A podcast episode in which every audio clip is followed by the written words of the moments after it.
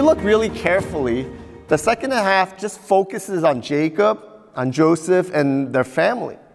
And I find it really cool because if you remember the way the book of Ephesians ended, it was all about living out our identity, right? Living out our identity as husbands and wives, as parents, what it means as children to honor our parents, right? Now, the thing is, as we transition out of that from Ephesians to Genesis, I find it awesome because when you look at the picture that Ephesians painted, the picture of how God designed family to be, it almost seems too dreamy. It almost seems too impossible, doesn't it? And I know I talked about a lot of shows back in the 80s, but Ephesians almost seems like it makes it look like we're the spiritual Brady Bunch. Like, this is how a husband and wife should act. This is how, like, parents should be. This is how children should be. And it almost seems too perfect, doesn't it? Because the reality is, most of us, our families are more like probably something like this, right? We're probably more like married with, with children.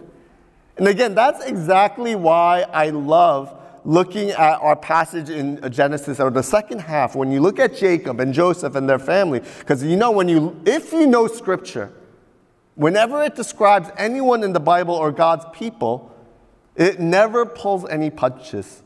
It never puts up a facade and say, we're so perfect like the Brady Bunch. But the reality, it's straight up. And it tells us how we're broken and that we're rotten sinners. And that's what we see in Jacob's family. They're all broken. And we saw uh, this up two weeks ago, and we got a taste of it when Pastor Chris first preached on introducing Jacob's family. And remember how you would favor Joseph in the dreams. And by Jacob favoring Joseph, he basically poisons the family. And you're going to see it's slowly like tearing apart. The family is coming apart. And this week, it's no different. We're going to see how broken the family is. And what I'd like us to see is first to see how broken it is by seeing the jealous and envious hearts of the brothers. Second, how much this jealous heart caused pain and suffering on other people like Joseph.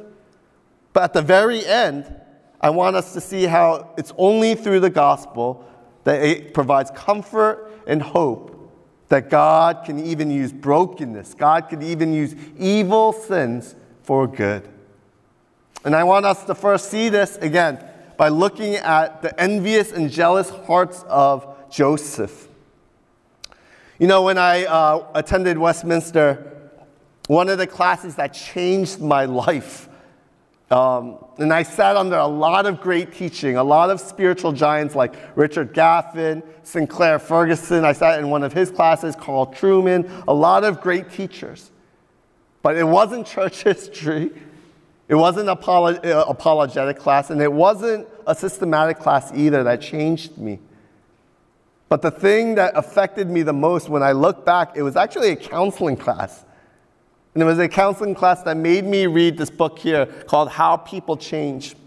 And ironically, it changed my life, right? It changed my ministry. And it's because if you've never read this book before, I find it mind blowing. Because as an intern or as a pastor in training back then, what do I know about Christian counseling, right? But after reading this book, it reminded me of the biblical truth that only people really change when your heart changes, when the root of your heart changes, then it determines what kind of fruit comes out, right? And I don't know why it never dawned on me before, because this biblical truth is all over the place.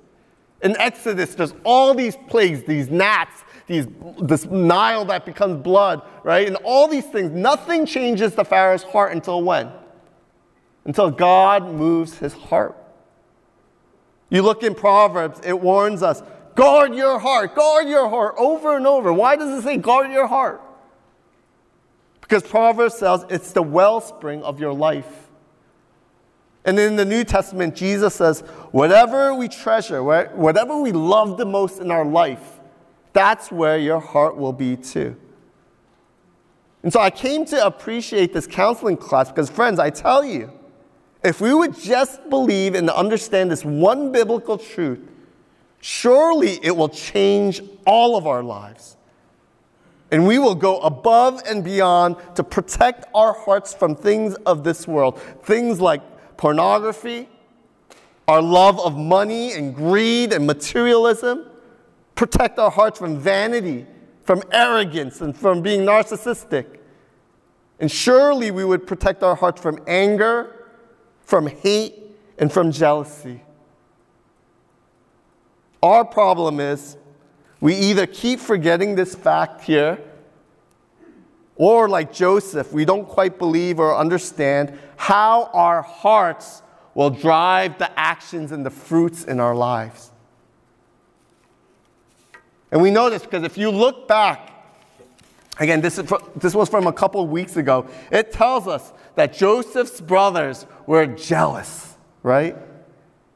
And when we read this initially, you probably think, it's not that bad. We all become jealous once in a while, right?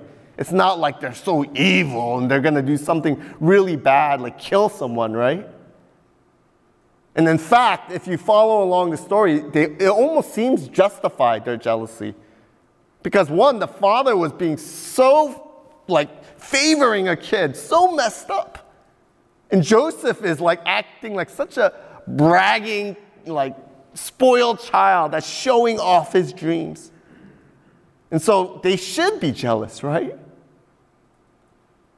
But the thing we need to see is how lethal this is. Even though the brothers never planned to kill Joseph in the beginning, they're jealous, they're envious, they're bitter hearts. How quickly their hateful thoughts gave into their heart.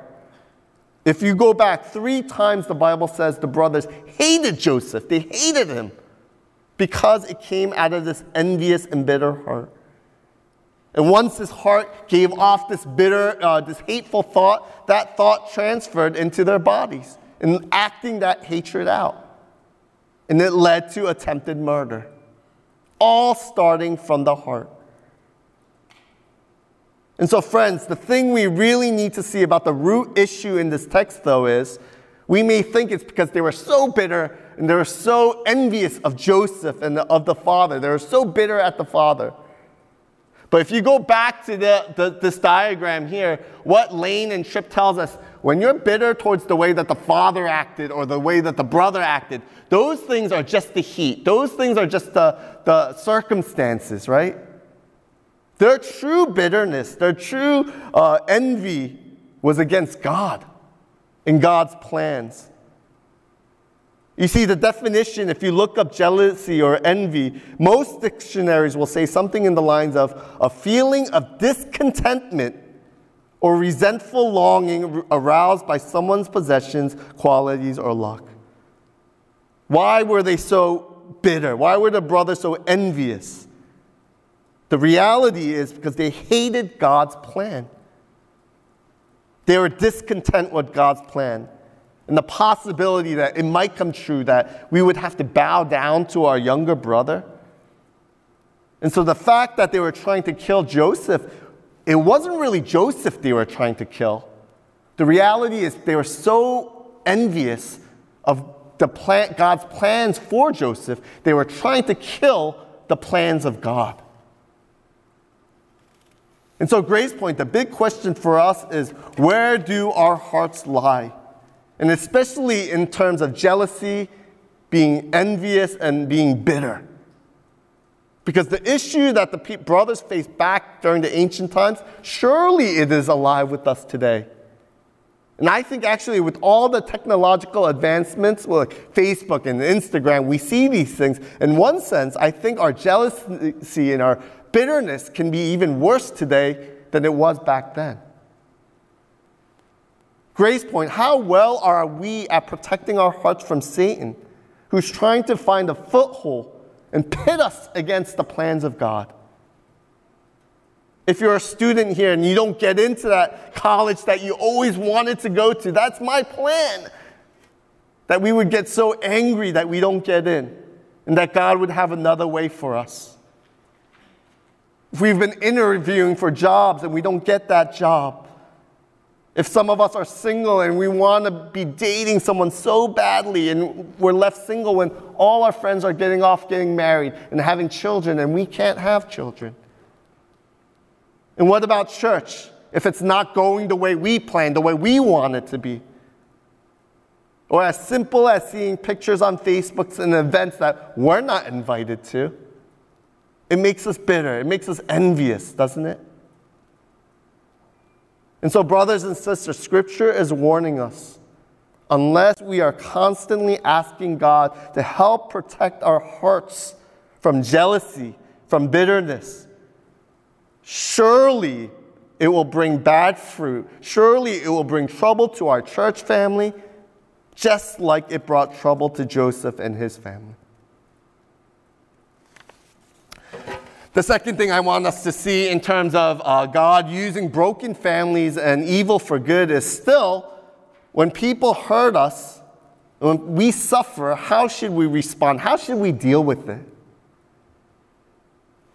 You know, with the whole coronavirus spreading so rapidly and so crazy, it's really sad to hear, isn't it? Some of the things that's going on.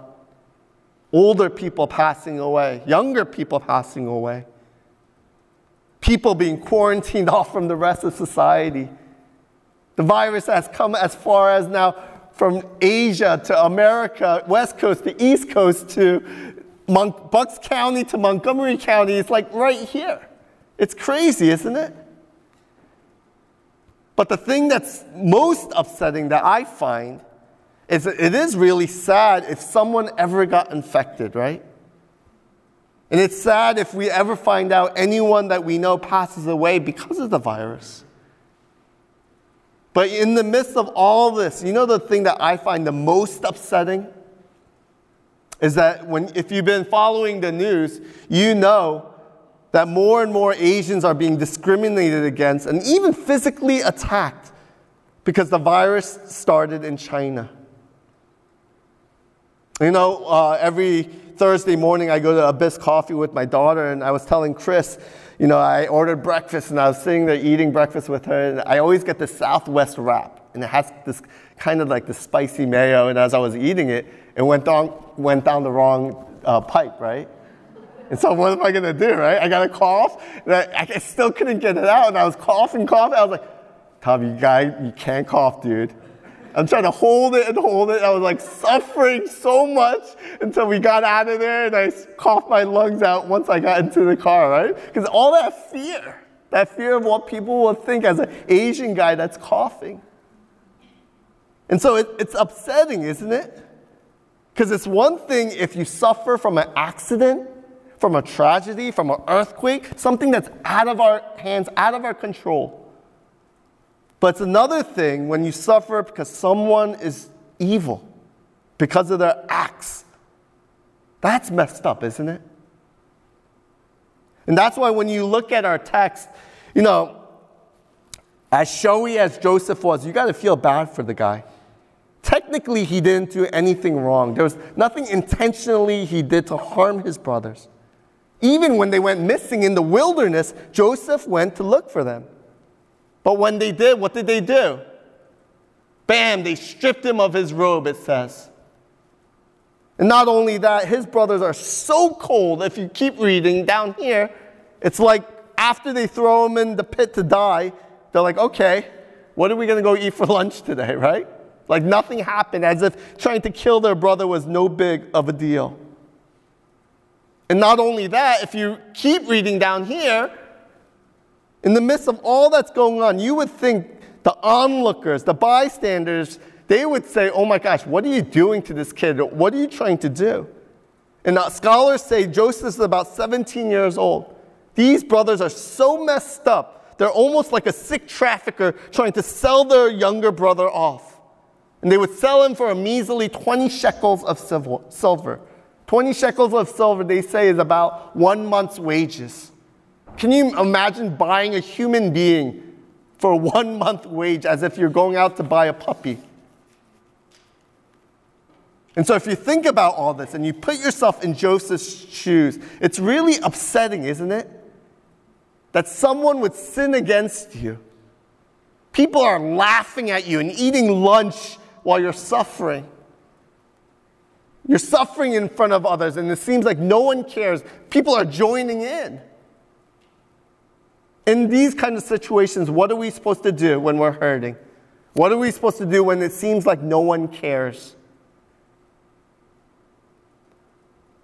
And the one truth that the Bible always wants us to remember and to know that even though it's tempting that no one cares when we're suffering, is that similar to Joseph, he had a father at the very end, we didn't get to read it, but at the very end, the father is grieving and caring for Joseph. He's like, oh my gosh, my son was eaten by animals. Look at his bloody robe. And he's grieving. And yet, the difference is between our father, who really cares when we're suffering, is that Jacob was helpless. There's nothing he can do. But our Father surely does something about it. And that's why when you look at other passages in the Bible, when you look at, uh, remember when Lazarus was about to die, they go to Jesus and says, Lazarus, the, bro- the, the brother that you love, he's about to die. And what does the Bible tell us? Or it was too late. He doesn't go and he does die. How does Jesus respond? The Bible tells us he wept. And you would think why is Jesus crying? He's God. He knows everything. He knows what the outcome is going to be. He knows that he's going to raise Lazarus up from the dead. Why does he cry? And the reason he cries is because our God is a God who loves, a God who cares for us. The devil wants you to think and to sing that song. Nobody knows, right? The trouble I've seen. He wants you to think that, that nobody knows our sorrows, but God knows and He cares. And not only that, another truth that we need to couple that up with Reuben, his brother, tried to save him, but he was too late. They said, throw him in the well and I'm going to go back for him later. But he was just too late, right? But when you look at scripture, God is never late. His timing is impeccable. And that's why when you go back to this Lazarus story, when they first tell Jesus about that he's sick, the Bible actually tells us he waits two extra days. And you would think if you love someone and he's sick and you have the power to save him, you better hurry back. But the Bible says he waited two extra days and then he died. And so when he finally gets to town, Mary and Martha are basically yelling at him, Jesus, Jesus, why'd you come so late? If you came on time, our brother would still be alive. And the way Jesus basically replies is, well, the timing was done on purpose. It was for the glory of God, and so when I raise him up from the dead, many people will come to believe. And God will get more glory. Over and over, the Bible tells us these two truths God loves us, and His timing is perfect, His providence for us. And if we would remember these truths and constantly recall it into our lives, truly we will find comfort in the times of our greatest sorrow.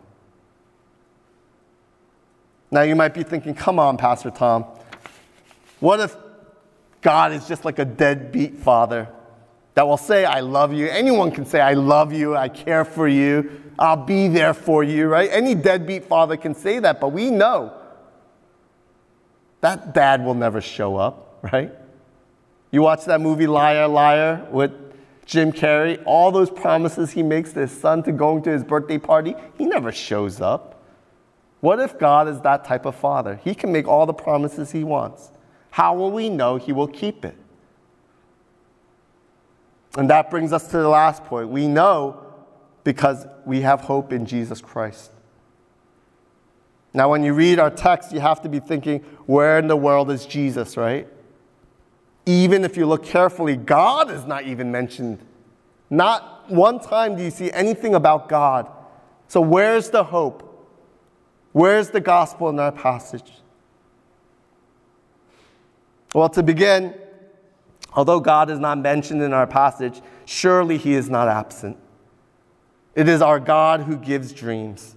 God gave the dream for Joseph.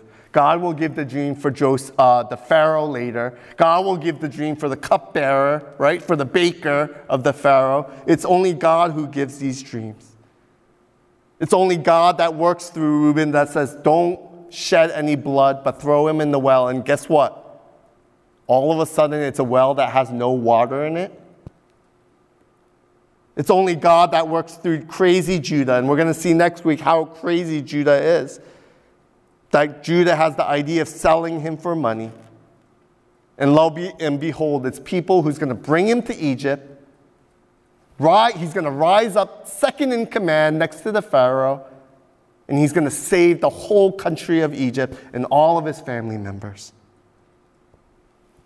You see, friends, God is not mentioned in our passage, but clearly He is at work. And if we would come to trust and believe that He's the, what the Bible says, that He's working all things for our good, surely it will give us comfort, will it not?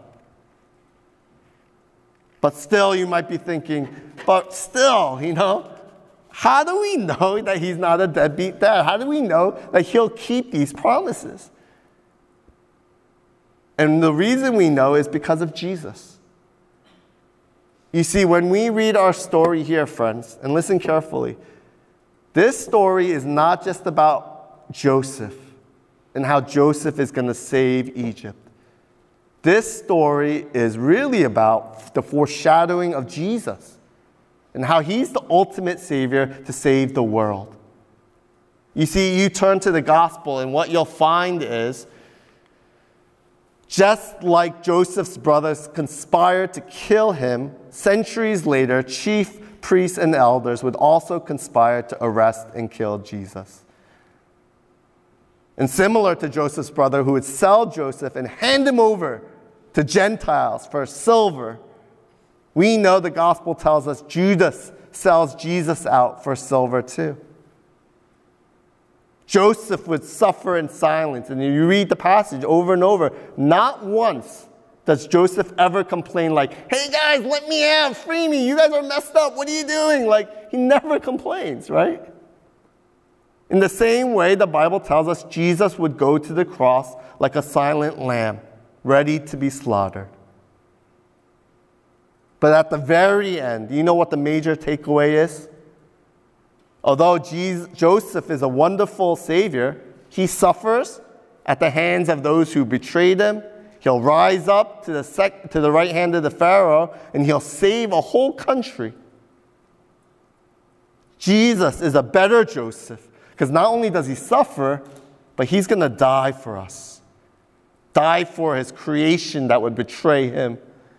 He would rise up to the right hand of God our Father not just to save one country, but to save the whole family of God that is spread throughout the world over all time periods, from the beginning of time to even now in the future, too.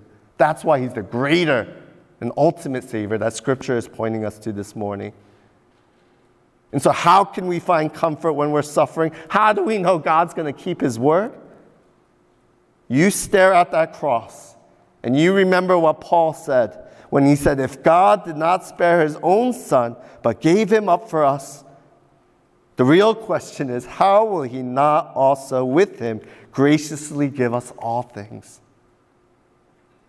Friends, you take that to the bank and it will give you so much comfort no matter what you're going through. And so, Grace Point, I pray that you would find true comfort and real hope in today's passage not just about Joseph, but about Jesus. Because it's true, we live in a darn broken and sinful world where the root of envy leads to hate, hate leads to evil acts, and these evil acts leads to a lot of pain and suffering. And that's why we need Jesus so badly.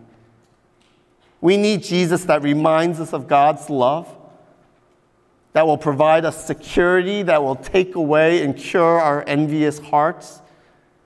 We need Jesus that reminds us when we are suffering that God is not absent, but He is quietly working behind the scenes to fulfill His plans. God can work out His plans even through brokenness, even through the wrongdoings that we experience. Evil may think that it has won the day, but we know better. God is in control. And so, if you're a Christian here this morning, let me just share one more thing. You know, as I had my devotion during this week, I read this about this one guy that owned horses. I know nothing about horses. I rode it a couple times and it's pretty fun, but I don't know much about it. But the one thing I do know is you never stand behind a horse, right? That's a disaster because if you stand behind and it kicks you, you can die. And so, this one owner, he's owned horses all his life. He even breeds horses, and they were like champion uh, horses, championship horses. And he, was, he knew everything about it, but he made one mistake, and he was really careless, and he stood behind this horse, and smack, he gets kicked, shatters his bones in his, in his one leg.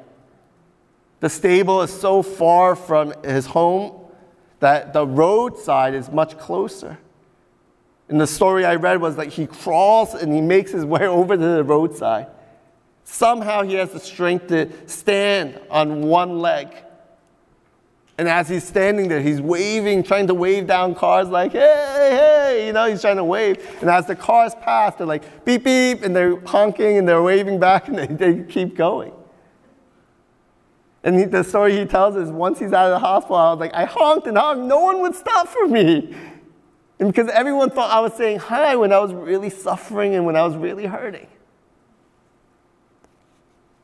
And I share this because Grace Point, this passage may give us hope when we're suffering, but we need to remember most of the time, the way God brings help to others that are suffering is through the church, it's through us, God's people. And what this means is, even though I'm sure our plates are full with our own lives and our own children, but instead of whizzing by them, the people who are hurting, what we need to learn to do is really stop and see how our brothers and sisters are doing. When people are waving, we need to learn and distinguish that they're waving for help sometimes, not just saying hi, but they need help. And when they share their problems, and you, you might be thinking in your head, I don't understand why this is so difficult, why you're thinking like this. Instead of having those kind of thoughts, we need compassionate hearts. Hearts that are filled with God's Spirit, and that the fruits of the Spirit will come out love, joy, peace, kindness, rather than cold hearts like, get your life together. And friends, I tell you, Grace Point, if we would have hearts like this, if we would have spiritual eyes to look out into our congregation and see who are hurting, not just sitting here looking good on the outside, but completely broken on the inside. If we would have eyes to see those who are really suffering, our church will slowly change. Not people who are just hurting on the inside, but people who will start to be healthy on the inside just as they're showing on the outside. If you're not a Christian here this morning, as we ask in our suffering, how do we know that God really cares for us? Again, I'm reminded of my devotional. The question isn't really, will Jesus stop for us when we're suffering? The question really is, will we stop for him? Because what the Bible tells us is when Jesus came down from heaven to earth, just like Joseph went out to look for his brother, Jesus came down from heaven to earth to look for those who are hurting and suffering. But he didn't just come to take care of the circumstantial pain that we're going through.